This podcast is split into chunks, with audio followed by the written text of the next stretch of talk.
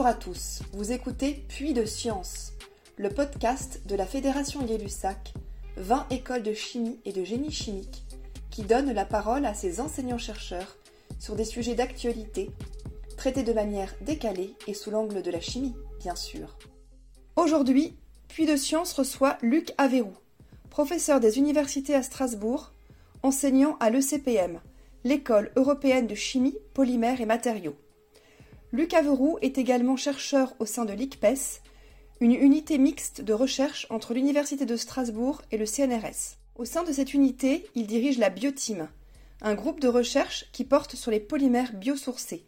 L'enjeu, c'est de produire des matières plastiques pour nos bouteilles, nos emballages, les mousses thermiques pour les véhicules, l'ameublement ou encore l'isolation thermique, non plus à partir du pétrole, mais à partir de la biomasse, c'est-à-dire de toutes les matières organiques produites par la nature, qu'elles soient d'origine végétale, animale, bactérienne ou fongique. La bioteam s'intéresse aussi à de nouvelles voies de recyclage des matières plastiques en utilisant le vivant. Alors, Luc, nous savons qu'il faut environ un millier d'années pour qu'une bouteille en plastique se dégrade dans l'environnement. Quelles sont donc les nouvelles pistes pour transformer toutes ces matières, ces polymères, que nous utilisons au quotidien et rendre notre planète plus belle Alors, comme très souvent dans le domaine donc, du recyclage euh, et plus globalement dans le domaine donc, des matières plastiques en fin de vie, il vaut mieux quand même éviter donc, les visions trop simplistes. Euh, prenons par exemple le cas de la biodégradation ou le compostage donc, des matières plastiques qui est très souvent plébiscité.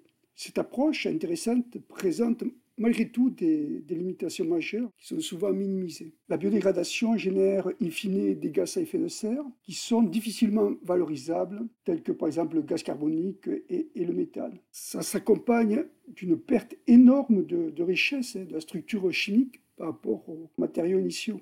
De plus, seuls quelques polymères, quelques matières plastiques sont biodégradables. La plupart des matières plastiques ne peuvent pas se biodégrader naturellement dans des temps acceptables c'est d'ailleurs bien comme ça, hein, parce qu'on attend de ces matériaux plastiques aussi donc de, des tenues longues dans le temps pour euh, la plupart des usages. vous n'attendez pas que votre, euh, par exemple, clavier d'ordinateur se biodégrade. Hein. Vous voulez le garder intact et fonctionnel le plus longtemps possible. Aussi, euh, pour répondre à ces diverses attentes sociétales, au sein de mon équipe de recherche, nous sommes orientés depuis longtemps vers ce que l'on appelle la dégradation enzymatique contrôlée, permet de mettre contact donc des enzymes avec des matières plastiques en fin de vie et ainsi donc de produire des briques moléculaires. Et à partir donc de ces briques, on va obtenir une nouvelle génération de polymères par voie chimique. Donc dans une première étape par voie enzymatique, on va faire la déconstruction du matériau. Dans une seconde étape, on va donc construire des nouveaux matériaux polymères comme par exemple une vieille maison que vous allez déconstruire hein, pour en construire une toute neuve. Alors, l'an dernier, les, médias ont beaucoup parlé du recyclage du PET. Hein, que le PET, c'est ce qu'on trouve par exemple pour euh, les bouteilles d'eau. Au laboratoire, nous sommes attaqués donc au biorecyclage d'une famille de polymères beaucoup plus difficile à traiter que le PET. Je parlais des polyuréthanes. Les polyuréthanes ont des propriétés exceptionnelles, hein, mais ils posent actuellement donc des problèmes euh, importants, notamment en fin d'usage.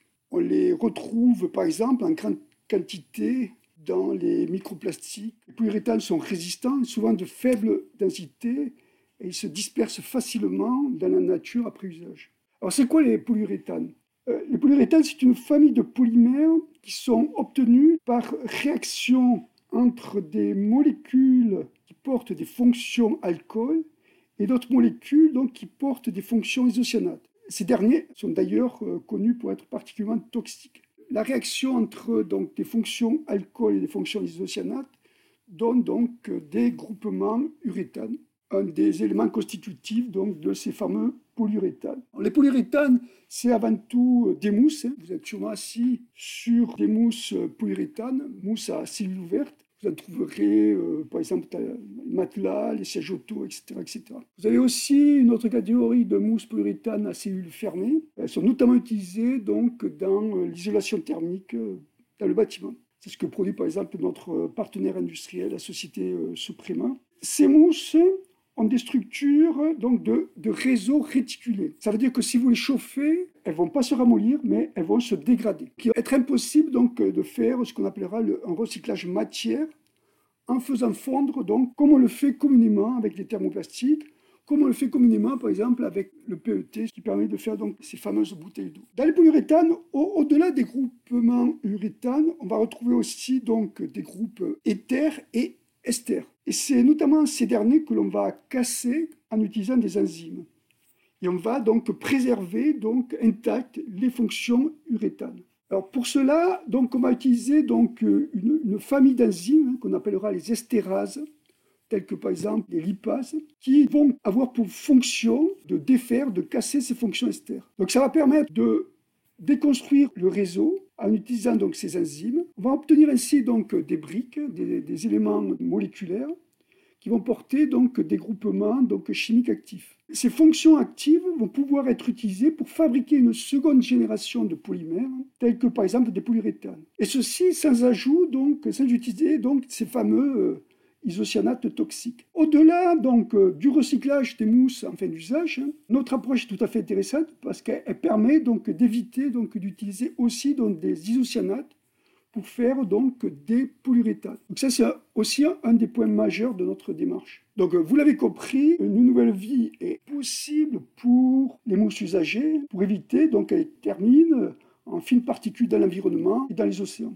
Cela permettrait de donner une nouvelle vie, par exemple, à nos vieux matelas, les transformant, euh, par exemple, en chaussures de sport. Alors, on voit bien ici que par la combinaison entre chimie et biotechnologie, on peut faire donc aujourd'hui donc de nouveaux matériaux polymères avec une approche qui est respectueuse de l'environnement, une approche qui est aussi circulaire. Donc voilà ce que je pouvais vous dire sur ce domaine donc d'actualité qui est un domaine donc euh, totalement euh, fascinant. Merci d'avoir écouté notre podcast. Suivez la Fédération Gay-Lussac sur les réseaux sociaux et retrouvez tous nos podcasts sur YouTube et sur les plateformes d'écoute. À bientôt! Thank you.